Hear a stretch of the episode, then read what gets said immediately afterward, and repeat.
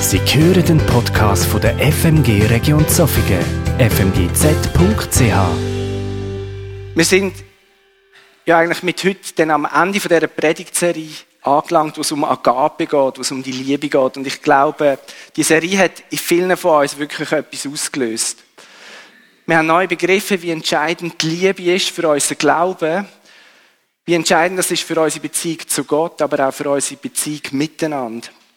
Und Jesus sagt, die Liebe zu Gott und zu unseren Mitmenschen, wie auch zu uns selber, das ist das Wichtigste, was es gibt. Das ist das wichtigste Gebot. Und genau um das geht es heute Morgen nochmal. Es geht um unseren Glauben, es geht um die Liebe, es geht um unsere Beziehung zu Gott und zu unseren Mitmenschen und es geht auch um Gebot. Ihr habt den Predigtext bekommen. Ich hoffe, alle haben das Blatt und sonst hat es hinten sicher noch ähm, es eins mit der deutschen Variante, eins mit der russischen. Wenn ihr es jetzt lesen und irgendwie nicht ganz rauskommen, können Sie es falsch verwünscht haben.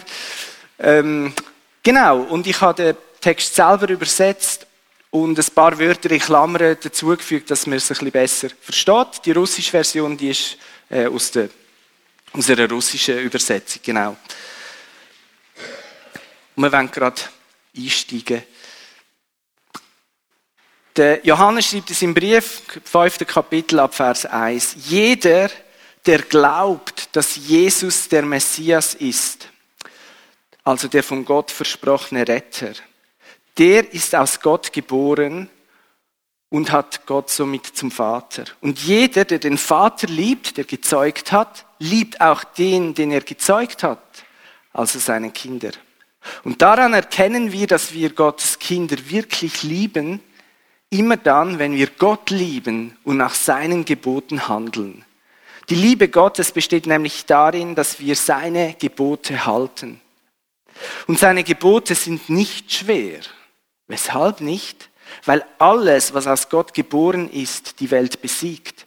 Und das ist der Sieg, der die Welt besiegt hat, unser Glaube. Wer ist es also, der die Welt besiegt? Es ist der, der glaubt, dass Jesus der Sohn Gottes ist.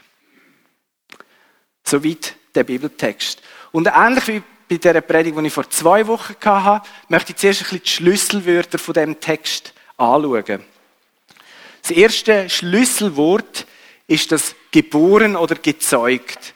Ich weiß nicht, wie es auf Russisch ist, auf Griechisch ist es auf jeden Fall das gleiche Wort. Ich habe gemerkt, man muss im Deutschen ein bisschen variieren. Also Gott ist irgendwie sowohl der Erzeuger als auch der, der gebärt, also auch, eigentlich auch die Mutter. Äh, das ist so beides und im Griechischen Gott halt mit dem gleichen Wort, dass man auch beides kann ausdrücken kann. Genau heißt das. Und das Wort zeigt also etwas, nämlich, dass es einen bestimmten Punkt in der Vergangenheit gibt, wo Gott uns als seine Kind zeugt und geboren hat. Das heißt aber, wenn es einen bestimmten Zeitpunkt in der Vergangenheit gibt, dann gibt es noch ein bisschen vor dem Zeitpunkt einen Zeitpunkt, wo wir nicht seine Kinder sind. Ich werde auf das später zu reden kommen. Dann der nächste Begriff, den kennen wir unterdessen, Liebe, das griechische Wort Agape. Das ist die bedingungslos sich selber verschenkende Liebe, von dieser Liebe, wo wir so viel geredet haben in den letzten Wochen. Übrigens, wenn ein Griech zu seiner Zeit den, den Begriff gehört hat, die Liebe Gottes, also auf Griechisch ist das Heragape Tuteu. Wenn er das gehört hat, hat er drei verschiedene Sachen gehört, gleichzeitig. Weil das kann verschiedene Sachen bedeuten. Das erste ist, es kann sein, die Liebe, die von Gott ausgeht. Also die Liebe Gottes, die Liebe, die von Gott kommt, zu uns Menschen, zu seiner Schöpfung. Zweitens kann es sein, die Liebe zu Gott, also die Liebe, die wir Gott entgegenbringen. Und das Dritte, es kann auch einfach heißen, die göttliche Liebe. Also die Liebe, die die göttlichen Eigenschaften ausweist, die geduldig ist, die barmherzig ist, die bedingungslos ist, die treu bleibt, auch in den widrigsten Umständen. Und wenn wir also in einem Text in unserer Bibel lesen, die Liebe Gottes, dann ist oft, dass es nicht nur eine Bedeutung ist, sondern dass es zwei oder sogar alle drei Bedeutungen sind, die es sein kann. Und das ist eben faszinierend, oder? Ein Griech hat das gelesen und für den ist das ganze Bild mitgeschwungen. Wir müssen manchmal ein bisschen einen Umweg in den Gedanken machen, dass wir das erfassen können, auch so die Tiefe. Ähm, genau. Aber meistens langt es schon, wenn wir eins checken und begreifen und es dann auch machen. Das nächste Schlüsselwort ist Glaube. Und das heißt auf Griechisch Pistis. Pistis, das drückt nicht nur einfach ein Ich glaube aus im Sinn von ich halte etwas für wahr. Also ich glaube, dass etwas stimmt oder so, sondern es geht viel mehr darum, dass man jemandem vertraut. Also weniger ich glaube das, sondern vielmehr ich glaube dir. Wo also Glauben steht, in unserer Bibel können wir das auch mit Vertrauen übersetzen.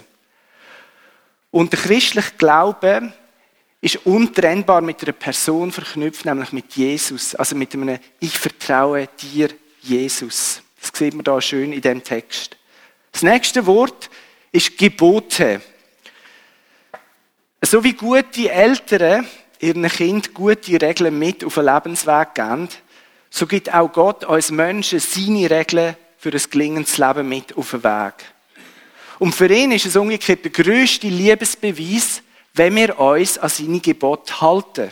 Ich kann das als Vater nachvollziehen. Wenn ich meinen Kindern etwas sage und sie machen es, dann zeigt mir das ihre Liebe. Ausser sie machen es einfach, um irgendetwas zu bekommen. genau. So. ähm, ja, ich kann ja meine Kinder nachher fragen, wie es so ist mit mir als Vater. Genau. Der Johannes sagt im Kapitel 4, Gott ist die Liebe. Und wenn Gott die Liebe ist und er uns seine Gebote gibt, dann glaube ich, dass man auch sagen kann, das sind Gebote von der Liebe. Darum kann sie Jesus auch in einem einzigen Gebot zusammenfassen, nämlich liebe Gott und liebe deinen Nächsten wie dich selbst. Alle Gebote sind in dem in zusammengefasst. Und in der Gebot wird die Liebe von Gott zu den Menschen sichtbar. Und im Ausüben von diesen Gebot zeigen wir Gott, unseren Mitmenschen, unserer gesamten Umwelt die Liebe von Gott. Also wenn wir uns nach diesen Gebot von der Liebe richten, wird die Liebe von Gott auch in dieser Welt, in unserem Umfeld sichtbar. Aber wie kommt es denn, dass wir die Gebot oft so einschränkend erleben? Oder sogar als etwas Negatives. Weil diesen Gebot steht etwas gegenüber, wo unsere Wahrnehmung von diesen Gebot völlig durcheinander bringt. Und der Paulus, äh, nicht der Paulus, der Johannes, Paulus auch, aber der Johannes nennt es da in unserem Abschnitt die Welt. Damit meint Johannes die gefallene Schöpfung. So eine, so fast so ein christlicher Fachbegriff, gefallene Schöpfung. Das meint die Welt, die sich von Gott abgewandt hat. Das Wort Welt, Kosmos, hat da jetzt weniger mit der physischen Umwelt zu tun, mit der Schöpfung, mit der Natur, sondern mit Welt meint Johannes vielmehr unsere innere Haltung, unsere innere Einstellung. Es ist in unserem Herz inne wie zu einem Bruch mit Gott gekommen. Und die Welt, die uns einreden, das sehen wir im Vers 3 am Schluss, die Gebote Gottes sind schwer die sind eine Last. Das, was Gott uns da zumutet, das ist eine Bürde, das ist schwer zum Tragen. Das wird dir auch schwerfallen, sie zu halten. Johannes sagt früher in seinem Brief im Kapitel 2, wir sollen die Welt nicht lieben, weil die Welt ist, durch das, dass sie sich von Gott abgewendet hat und damit auch von der Quelle von der Liebe, der Quelle vom Leben, durch das, dass sie sich von Gott abgewendet hat, ist die Welt wie im Untergang geweiht. Und darum sollen wir unser Herz nicht an die Welt hängen. Aber gleichzeitig sagt Johannes, dass Gott die Welt so fest geliebt hat, dass er genau darum seinen Sohn auf die Welt geschickt hat, damit sein Sohn die Welt mit Gott versöhnen kann. Und dass der Bruch mit Gott wie überwunden wird, dass der Graben, der zwischen Gott und Mensch ist, kann, kann gefüllt werden, dass wir wieder zu Gott kommen können. Und wir merken da, das ist ein, ein zwiespältiges Verhältnis, das wir zu der Welt haben. Also, einerseits sollen wir sie lieben, weil wir sollen ja sein wie Gott und Gott liebt die Welt. Und andererseits sollen wir sie auch nicht lieben, unser Herz nicht dran hängen, unser Herz nicht dieser Welt verschenken in dem Sinn sondern wie es der Johannes da sagt, wir sollen sie besiegen, sagt er im Vers 4 und 5. Und das Wort, das er braucht, Sieg, das ist ein Wort, das ich glaube, alle von uns kennen. Einfach, wir, wir sprechen es auf Englisch aus, statt auf Griechisch. Zwar ist das, wenn man es auf Englisch ausspricht, man ist zwar, zwar nicht einig, wie man es aussprechen soll. Die einen sagen Nike und die anderen sagen Nike. Auf Griechisch heißt es Nike und das ist Siegesgöttin gewesen. Also die griechische Siegesgöttin heißt Nike. Äh, und das ist ja der Grund, wieso der Sportausstatter den Namen gewählt hat. Es steht für Sieg. Und das Wort ist von den Griechen äh, in einem militärischen, in einem sportlichen, aber auch in einem politischen oder in einem gerichtlichen Kontext gebraucht worden. Und es setzt immer etwas voraus. Dass es einen Sieg gibt, braucht es vorher einen Konflikt oder eine schwere Aufgabe. Und auch da beim Johannes geht es um einen Konflikt, nämlich eben unseren Konflikt mit dem, was er Welt nennt. Das einfach mal zu diesen Schlüsselwörtern, die da im Text vorkommen. Jetzt, wenn der Johannes schreibt, dann berichtet er nicht einfach nur so von seinen Erfahrungen. Er schreibt nicht, nicht einfach nur von dem, was er selber erlebt hat. Natürlich, das ist die Grundlage von dem, was er schreibt. Aber er als Mensch steht wie auf einer Tradition, er steht wie auf einem Fundament. Er steht äh, eigentlich auf einer uralten spirituellen Tradition, kann man sagen. Nämlich im jüdischen Glauben. Was ihn und seine Gedanken prägt, das ist das, was in den heiligen Schriften der Juden steht.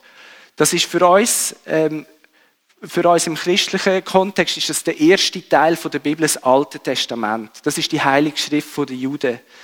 Und der Johannes, der steht auf dem Boden und wenn er Sachen sagt und schreibt und denkt, dann ist das das, was ihn prägt. Und darum finde ich es wichtig und entscheidend, dass man das, was der Johannes da schreibt, auch wenn man es jetzt ein bisschen genauer anschaut, dass man das nicht einfach loslösen von dem äh, religiös-historischen Kontext, was der Johannes äh, sagt und schreibt, sondern dass wir uns intensiv mit dem auseinandersetzen. Ich glaube, so können wir den Zugang zu dem Text auch besser finden.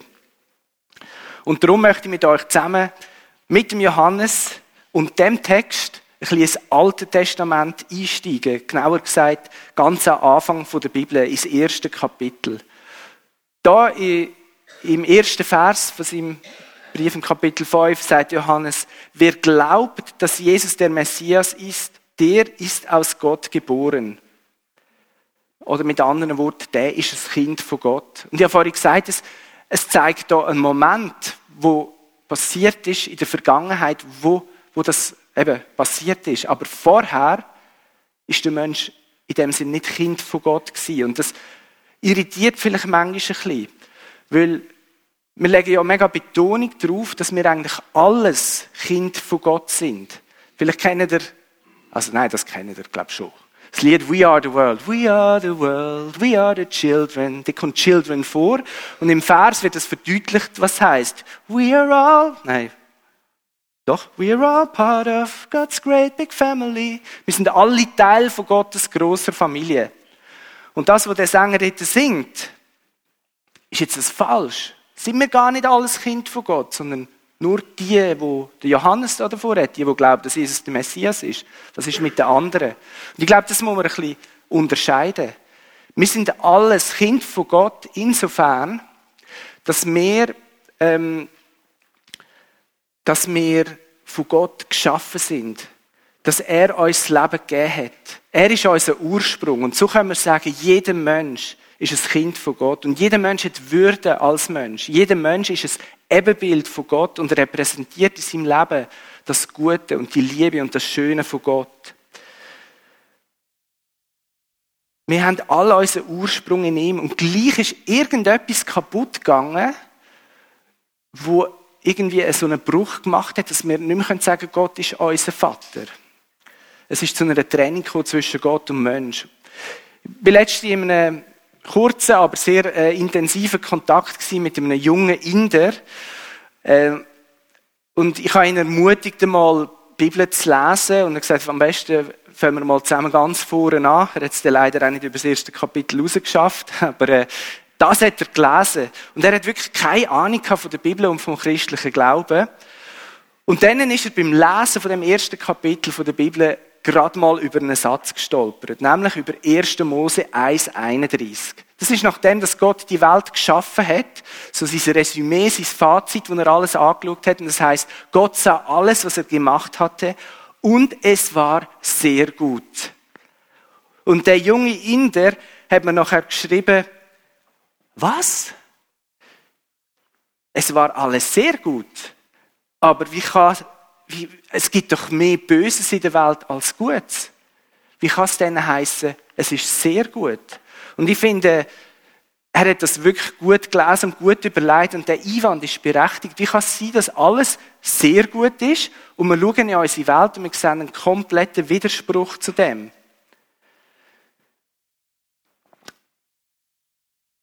Wie kann es sein, dass die Welt zu einem Ort geworden ist, wo von Gott trennt ist, wo zu etwas geworden ist, wo seinem Willen widerspricht?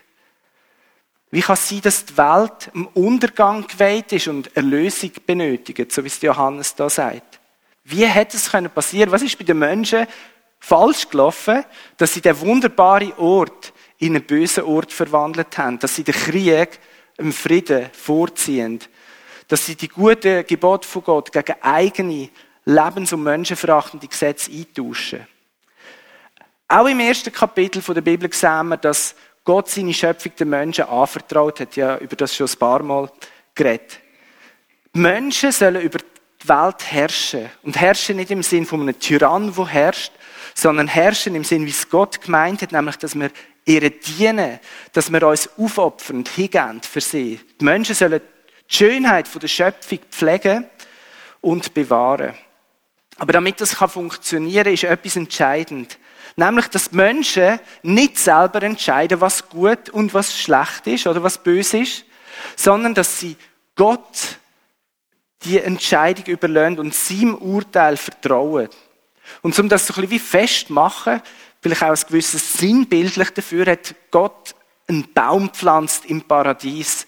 Und dem Baum sagen wir den Baum von der Erkenntnis von Gut und Böse. Der steht da gestanden und Gott hat dem Mensch gesagt, schau, du kannst von allem essen, aber von dem Baum nicht. Das ist dir vorenthalten. Die Erkenntnis, was gut und was böse ist, die gehört mir und nicht dir. Vertrau mir drauf. Leb dein Leben in der engen Abhängigkeit und Verbindung zu mir. Und dann zeige ich dir, was gut ist für dich und für die Schöpfung. Ich zeige dir, was böse und was schlecht ist für dich. Vertrau mir, dass ich weiter sehe als du. Vertrau mir, dass ich die Liebe bin und dass alles, was ich dir sage, aus Liebe ist und zur Liebe führt. Vertrau mir. Oder wie wir es vorher gesehen haben, glaub mir. Und ich denke, genau das haben die Menschen verloren. Ihre Glauben an einen guten Gott. Die, die mich ein kennen, die wissen, es gibt neben der Bibel noch andere Bücher, die ich gerne habe. Und das eine ist der Duden. genau. Und ich liebe es, Wörter im Duden nachzuschlagen und ihre Bedeutung auf den Grund zu gehen. Also, für die, die jetzt da nicht im deutschsprachigen Kontext heißen, der Duden ist so das deutsche Wörterbuch von den letzten paar hundert, oder ja, es sind auch mehr als 100 Jahre, genau. Ganz wichtig. Also, wenn etwas im Duden steht, dann kannst du sagen, das steht aber so da. Das ist Deutsch. Und genau ähm, das Wort Glauben habe ich mal im Duden nachgeschlagen. Und das Wort, das ist so verblüffend. Ich weiß, das, was ich jetzt sage, das trifft natürlich auf andere Sprachen nicht zu, aber das, was das Wort Glauben aussagt, ist etwas, wo so einen tiefen Wortgehalt hat, dass ich das Gleiche unbedingt mit euch möchte teilen. Die deutsche Sprache hat sich ja wie jede Sprache über mehrere Jahrhunderte entwickelt. Und dabei ist es immer spannend zu fragen, von wo kommt denn ein Wort überhaupt? Wie ist das Wort entstanden? Was ist die Wortwurzel von, der, von dem Wort? Also, was ist der Ursprung von dem Wort? Und wenn man jetzt da den, den Abschnitt anschaut, bei Glauben, also wenn ihr da im Internet geht, schaut, das kann jeder selber daheim machen und ein bisschen abscrollt, dann kommt die Herkunft. Und dort heißt es, dass es ursprünglich Gelauben oder Gelauben geheissen hat. Und es kommt von der Wurzel Lieb. Man sieht ja die LBE, das sieht man noch drinnen. Äh, das ist die Wortwurzel und das heißt ursprünglich etwas für lieb halten, etwas gut heißen. Und wenn ich das sehe, das hat mich so geflasht einfach. Etwas für lieb halten und etwas für gut heißen. Genau der Glauben haben die Menschen verloren. Weil sie haben Gott nicht mehr für lieb gehalten. Der Mensch hat an der Liebe von Gott zweifelt. Und er hat Gott nicht mehr gut geheissen. Er hat zweifelt an der Güte von Gott. Aber wie hätte es passieren Wie hat der Mensch in einem perfekten Umfeld, in einem Umfeld, wo wir zu Recht Paradies nennen, wie hat er in so einem Umfeld und aus so einem untrübten Verhältnis zu seinem Schöpfer plötzlich zu diesen Zweifeln an der Liebe und Güte von Gott kommen können Und die Erklärung ist, ist eigentlich sehr simpel. Wir sehen, dass es eben da nicht nur den Gott gegeben hat, den guten, liebenden Gott, sondern im Kapitel 3 von der Bibel werden wir plötzlich mit dem Bösen konfrontiert. Und das ist einfach plötzlich da. Man weiß nicht, von wo es kommt. Es wird auch in der Bibel nicht aufgeklärt, was letztlich der Ursprung vom Bösen ist. Aber es ist einfach da. Und was uns die Bibel sehr genau darüber auskommt, ist, wie das Böse agiert, was es für Methoden hat, wie es uns Menschen verführen will. Es tritt in einer Form von einer Schlange auf. Die Bibel nennt es eben auch das Böse oder wenn es personifiziert ist, der Teufel, der Satan, der Gegner, der Widersacher von Gott. Und die Schlange kommt jetzt also zu den Menschen und fängt an, das, was Gott gesagt hat, in, in Frage zu stellen. Sie, sie sagt dort, der Eva im Paradies, hat Gott wirklich gesagt?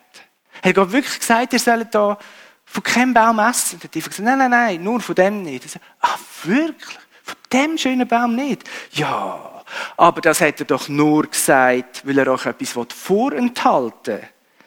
Gott gibt vor, dass er gut ist und dass er es gut mit euch meint.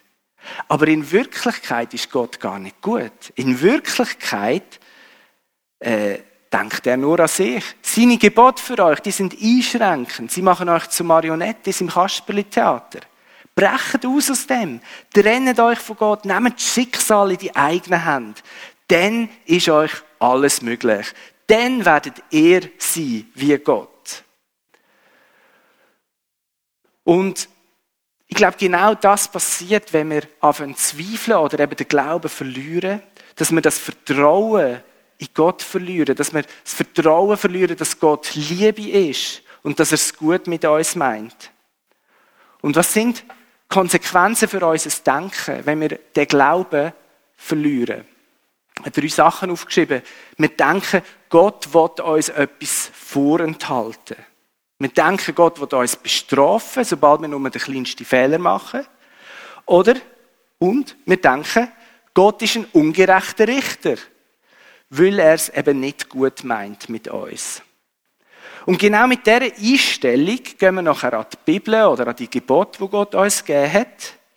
Und das hat verschiedene Konsequenzen. Das erste kann sein, wenn wir glauben, Gott wird uns etwas vorenthalten, und dann lesen wir so ein Gebot, zum Beispiel, du sollst nicht Ehe brechen, und dann denkt man, hä, wieso, wo Gott uns das vorenthalten? Wieso soll Sexualität nur in die Ehe gehören? So eine Kabis. Hey, ich mach doch, was ich will. Ich kümmere mich doch gar nicht äh, ums Gebot. Es wäre ja wirklich blöd, auf so eine Einengung einzugehen. Das ist so eine erste Haltung, die wir haben können. Die zweite ist, wenn wir die Haltung haben, Gott bestraft auch die kleinsten Fehler. Oder? Er ist so mit dem Feldstecher da und, und schaut alles, was wir machen und so, pass auf, kleine Hand und so, einfach, äh, genau, und, und wehe, du machst etwas falsch, dann es gerade eins mit dem Hammer auf den Näckel, oder? Das führt nachher dazu, dass wir versuchen, ja, alles richtig zu machen in unserem Leben. Sonst bestraft uns Gott. Und das geht vielen frommen Menschen so. Und sie leben in dieser ständigen Angst, dass sie etwas falsch machen. Muslime leben in der ständigen Angst, dass sie irgendetwas machen, was Allah nicht gefällt. Aber Johannes, das haben wir vor zwei Wochen gesehen, sagt im Kapitel 4, Vers 18, wo Liebe ist, ist keine Angst. Liebe und Furcht, schließt sich gegenseitig aus. Die Einstellung gegenüber dem Gebot von Gott ist total verkehrt. Und dort, wo Angst vorherrscht, können wir nicht lieben. Wie sollen wir denn ein Gebot von der Liebe nehmen und es mit Angst ausüben und erwarten, dass etwas Positives dabei rauskommt? Nein, wir sind zum Scheitern verurteilt. Und so geht es ganz vielen Menschen. Sie versuchen, es gut zu machen und zu scheitern, weil sie immer in dieser Angst leben, es genügt nicht, es ist nicht gut und Gott bestraft. Und noch die letzte Haltung, ja, wenn Gott ein ungerechter Richter ist, was machen wir denn? Dann helfen wir halt selber noch, dann spielen wir selber Richter. Dann äh, schauen wir selber, dass wir sein Gesetz oder vielleicht auch unsere Gesetze, weil uns die noch ein bisschen besser gefallen, durchsetzen. Und so können wir sicherstellen, dass es am Ende doch noch gut rauskommt. Und es gibt Menschen auf dieser Welt, die haben sich zum Richter aufgespielt. Nicht nur von ihrer Familie oder von ihrer Stadt, sondern die möchten der Richter sein von der ganzen Welt. Ich nenne jetzt da keinen Namen. Von dem Moment an wo die Menschen angefangen haben, an der Liebe und an der Güte von Gott zu zweifeln, ist der Tod in die Welt gekommen. Nicht nur der physische Tod, der auch, aber auch der geistliche Tod, der spirituelle Tod. Das heißt, unsere Beziehung zu Gott ist wie abgestorben. Und auf einmal ist das Bild vom Menschen, das er von Gott total verzerrt war. Statt an einen liebenden Gott haben sie an einen strafenden, an einen eigensüchtigen Gott geglaubt. Statt an einen gütigen Gott haben sie an einen bösen, willkürlichen Gott geglaubt. Und dann haben sie eben versucht, selber Gott zu spielen und es ist einfach im Chaos, ähm, im Chaos geendet, wenn man so, nein, geendet hat es nicht. es ist einfach desaströs, ein Desaster. Und der Zustand der Welt ist so schlimm gewesen, dass Gott eigentlich ernsthaft überleitet, Schluss zu machen mit allem. Das können wir in Kapitel 6 von der Bibel nachlesen. Er denkt, es hat keinen Sinn. Ich mache fertig. Hat er aber nicht gemacht. Wie das genau gegangen ist, lesen es selber noch. Weil Gott hat gemerkt, sein Herz schlägt eben für die Welt. Gott liebt die Welt und es ist ihm nicht egal. Er liebt die Schöpfung, er liebt die Menschen, weil es sind seine Geschöpfe. Und er hat die Welt so fest geliebt, dass er sich unbedingt wieder hat mit dieser Welt versöhnen. Er hat unbedingt wollen, den Graben zwischen Mensch und Gott überwinden. Aber wie kann das passieren? Indem wir uns an seine Gebote halten. Ich finde es super, wenn wir seine Gebote ernst nehmen. Aber das allein bringt uns keine Erlösung. Das allein lässt uns die Welt, wie es Johannes sagt, nicht besiegen sondern Johannes sagt klar, was der Sieg ist. Es ist unser Glaube an Jesus Christus. Unser Vertrauen, dass Jesus der Messias ist. Christus ist ja nichts anderes als das latinische oder als griechische Wort für Messias, das hebräische Wort. Messias heißt wiederum der Gesalbte, also der, der mit Öl gesalbt ist. Aber es meint der von Gott versprochene Retter. Und das ist etwas, was sich durch den ganzen Vorderteil der Bibel durchzieht. Gott verspricht uns einen Retter. Das fängt schon im dritten Kapitel der Bibel an, gerade nach dem Sündenfall. Und dann kommt es immer und immer wieder. Und Gott sagt immer, ich werde euch einen Retter schicken. Das ist die Hoffnung, die die Juden hatten, die die Juden auch als Volk zusammengehabt hat, dass endlich der Messias, der von Gott versprochene Retter kommt. Aber Jahrhunderte sind vergangen, Jahrtausende sind vergangen und der Messias ist und ist einfach nicht gekommen. Aber dann, das schreibt der Paulus im Galater 4,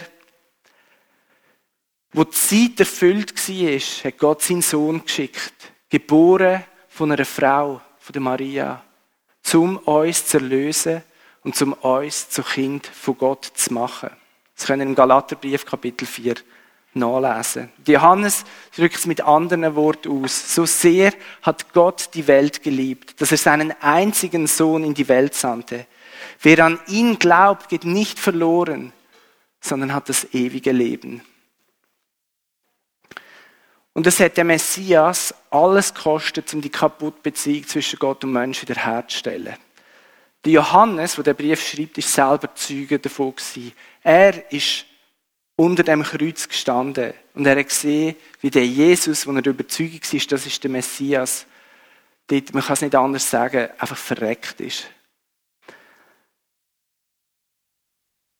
Jesus ist auf die grausamste Art hingerichtet worden, aber im Johannes ist nachher bewusst worden, genau das hat müssen passieren, weil Jesus durch seinen Tod quasi den Tod der ganzen Menschheit getragen hat, weil er durch das Schuldopfer, das er gegeben hat, die Schuld der ganzen Menschen, Menschheit getragen hat, wie ein Stellvertreter, also stellvertretend für die Welt. Das heißt stellvertretend für dich und für mich. Und darum führt der Weg zurück zum Leben, zurück zum Guten, zurück zu der Liebe, zurück zu Gott, unserem Schöpfer, unserem Vater. Nur über Jesus und nur über das, was er aus Liebe für uns da hat. Jesus hat selber von sich gesagt, ich bin der Weg. Ich bin die Wahrheit und ich bin das Leben. Niemand kommt zum Vater außer durch mich. Johannes 14, Vers 6. Der Johannes ist aber nicht nur am Kreuz dabei gewesen. Der Johannes ist drei Tage später auch dabei gewesen, wo das Grab von Jesus hat schauen ähm, und der Leichnam ist nicht mehr dort gewesen. Ich meine, es ist relativ einfach, was ist, wenn ein Leichnam nicht mehr im Grab ist. Dann ist jemand gekommen hat ihn wegtransportiert. Es war aber schwierig, weil das Grab ist bewacht und versiegelt. Äh, das heißt, es ist äh, todgefährlich gewesen, den Leichnam wegzubringen. Es wäre im kein Interesse von irgendjemandem gewesen, der gegen den Jesus ist, den Leichnam zu verschwinden. Weil dann ist ja klar, was die Leute sagen. Die sagen, ah, das Grab ist leer, der Jesus ist auferstanden, er hat es ja immer gesagt, er lebt. Es ist im keinem Interesse von einem Gegner. Nein, der Leichnam muss dort bleiben. Äh, die Jünger, die sind so aufgeschreckt gewesen, keiner von denen hat auch nur ansatzweise den Mumm gehabt, den Leichnam zu klauen und dann nachher so eine blöde Lüge in die Welt zu setzen. Der Einzige, der ein bisschen dreist war, ist, unterdessen schon tot gewesen, weil er Selbstmord begangen hat, der, wo Jesus selber verleugnet hat. Die anderen haben sich irgendwo eingepfercht, die haben so einen Schiss in der Hose gehabt, dass ihnen etwas zustößt. Wieso ist denn das Grab leer? Es ist so einfach, weil Jesus den Tod überwunden hat, weil Jesus auferstanden ist. Und was sich so wie ein Märchen oder eine Hollywood-Story äh, angehört, wo irgendwie so sehr unrealistisch ist, ist eben Realität. Das, was Johannes nachher erlebt hat, die Begegnung mit dem Jesus, das ist nicht eine Halluzination, das ist nicht eine Einbildung, irgendetwas Esoterisches, äh, Spirituelles gewesen. Nein, ich meine, der Jesus ist vor ihm gehockt und hat einen Fisch gegessen. Stell dir mal vor, eine Halluzination hockt vor dir und isst einen Fisch. Was passiert denn mit dem Fisch? Nichts. Oder? Aber der Jesus hat ihn gegessen, dass er zeigt, er ist liebhaftig und verstanden, er lebt. Und er ist nicht nur im Johannes erschienen, nicht nur den Jüngern erschienen. Das heißt, es gibt 500 Augenzeuge von seiner Auferstehung, die ihn nachher gesehen haben. Sie haben mit ihm geredet, sie haben mit ihm gegessen, mit ihm getrunken. Und Johannes war auch Zeuge, wo der Jesus 40 Tage später nachher in den Himmel aufgefahren ist, zurück zu seinem Vater gegangen ist. Und Jesus hat versprochen, dass er von dort einiges wird wiederkommen, um die holen, die an ihn glauben. Und was Johannes und was die Zeugen von der Auferstehung sehen, das hat sie, sie und ihr Leben so völlig verändert. Das hat ihren Blick aufs Leben völlig verändert. Die Liebe, die ihnen im Sohn von Gott, dem Messias, dem Jesus begegnet ist, das hat ihr Leben vollkommen verändert. Und darum sagt Johannes, unser Sieg über die Welt, unser Sieg über das Böse, über den Hass, über den Egoismus, über den Neid, den Streit.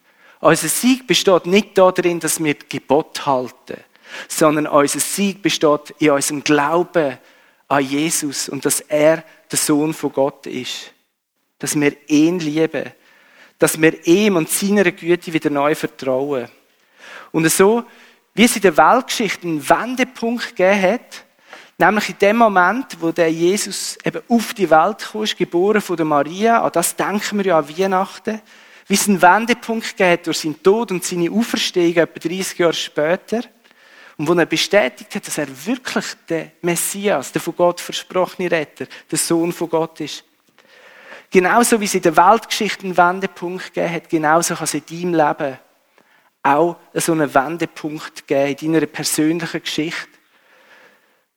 Bei vielen von uns hat es diesen Wendepunkt schon gegeben, nämlich an dem Tag, wo du Jesus dein Vertrauen aussprichst, ganz bewusst. An dem Tag, wo du sagst, Jesus, ich glaube, dass du der Sohn von Gott bist. Ich glaube, dass du der Messias, der von Gott versprochene Retter bist.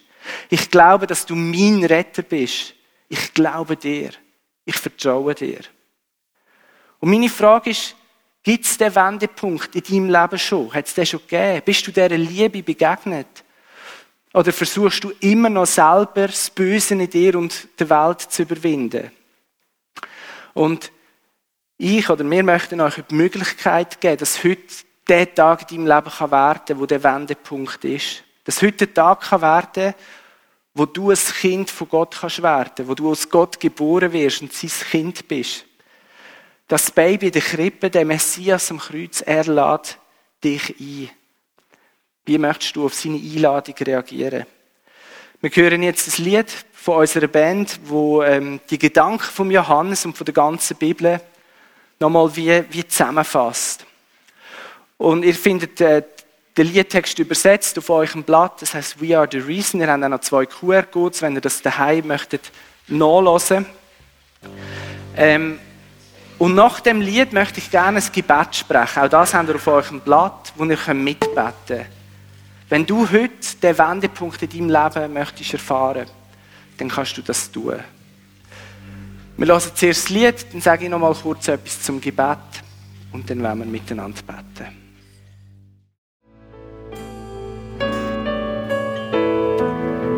Danke vielmals. Ja, bevor wir ähm, das Gebet sprechen, möchte ich noch sagen, wie ich mir das ein bisschen vorgestellt habe. Also wenn, wenn du heute wirklich merkst, hey, ich habe eigentlich die Entscheidung noch gar nicht so bewusst getroffen. Ich habe gedacht, es genügt auf die Welt zu sein und dann bin ich ein Kind von Gott. Und hast nicht gewusst, dass, dass es eigentlich die Entscheidung braucht für Jesus als dein persönlicher Retter. Und du merkst heute mal, ich glaube, es ist dran, es ist der Zeitpunkt, wo ich das festmachen möchte. Dann kannst du nachher, wenn wir beten, wie so als, als Symbol eine Hand auf, auf dein Herz legen und sagen mal, ich möchte das zu meinem persönlichen Gebet machen, zu meinem Herzensgebet. Ähm, wenn wir da verschiedene Sprachen haben, verzichte ich jetzt darauf, dass wir das miteinander beten. Ich mache es so, ich bete immer ähm, einen Abschnitt vor und du kannst das einfach leislich in deinem Herz mitbeten. Du kannst auch die Lippen bewegen dazu, wie, wie du möchtest. Äh, die Anastasia wird das auch parallel auf äh, Russisch nachher vorlesen. Für die, die äh, Kopfhörer anhaben. Genau. Und so könnt ihr das machen und so wird der Morgen zum Wendepunkt in eurem Leben.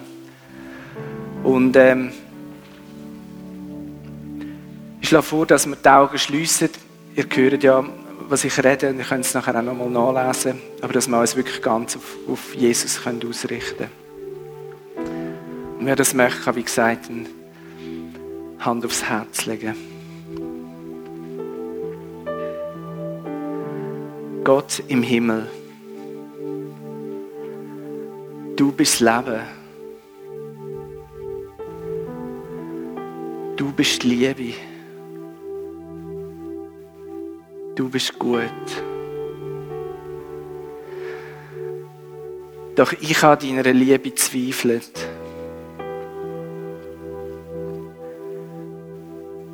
Ich habe deiner Güte zweifelt.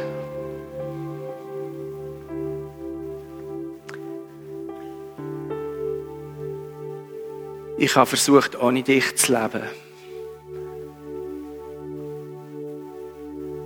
Und ich bin gescheitert.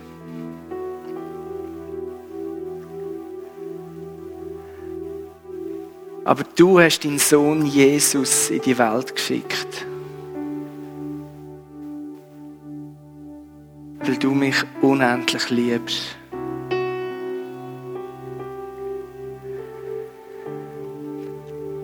Jesus, du bist am Kreuz für meine Schuld gestorben.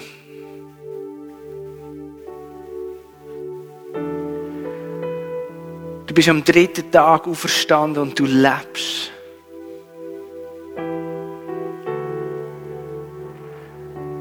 Du bist der Messias, mein Retter.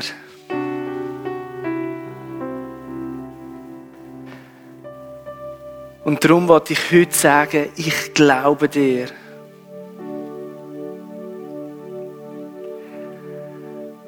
Darum wollte ich heute sagen, ich vertraue dir.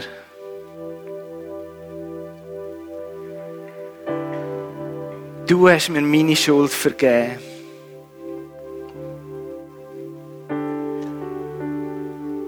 Ich nehme das Geschenk heute an.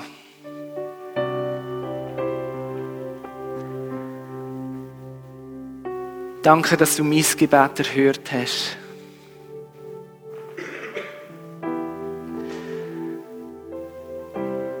Danke, dass ich jetzt ein Kind von Gott bin und zu deiner grossen Familie gehöre. Amen. Ja, wenn du das Gebet zu deinem Gebet gemacht hast, zu deinem Herzensgebet, dann kann ich dir versichern, dass du jetzt ein Kind von Gott bist. Ganz offiziell und ohne Einschränkung. Aber der Glaube, das ist nicht einfach nur ein einmaliges Ereignis. Also Hauptsache, ich habe das Gebet mal gemacht und jetzt gehöre ich irgendwie auch dazu.